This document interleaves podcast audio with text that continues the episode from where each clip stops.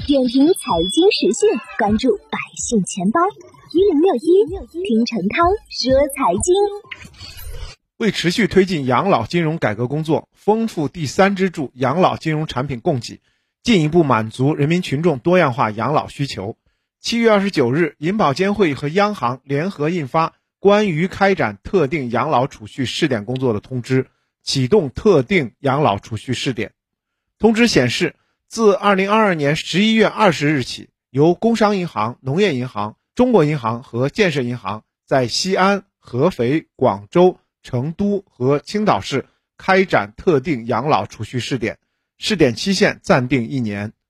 特定养老储蓄产品包括整存整取、零存整取和整存零取三种类型，产品期限分别为五年、十年、十五年和二十年四档。产品利率略高于大型银行五年期定期存款挂牌利率。通知允许试点银行推出超过五年期以上的定期储蓄产品，利率设计比较合理，将吸引一些城乡居民储蓄资金。市场上定期储蓄产品更丰富。民众也有更多的选择，一定程度上有利于壮大第三支柱。专家表示，特定养老储蓄更适合三类人群，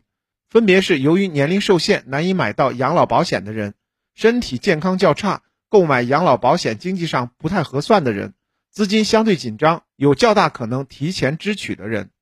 银保监会表示，下一步会和人民银行密切跟踪特定养老储蓄试点情况。加强监督管理，确保试点安全稳健开展，切实维护消费者合法权益。同时呢，及时总结评估试点情况，适时研究推广试点经验，推动商业银行更好服务多层次、多支柱养老保险体系建设。点评财经时讯，关注百姓钱包，我是程涛。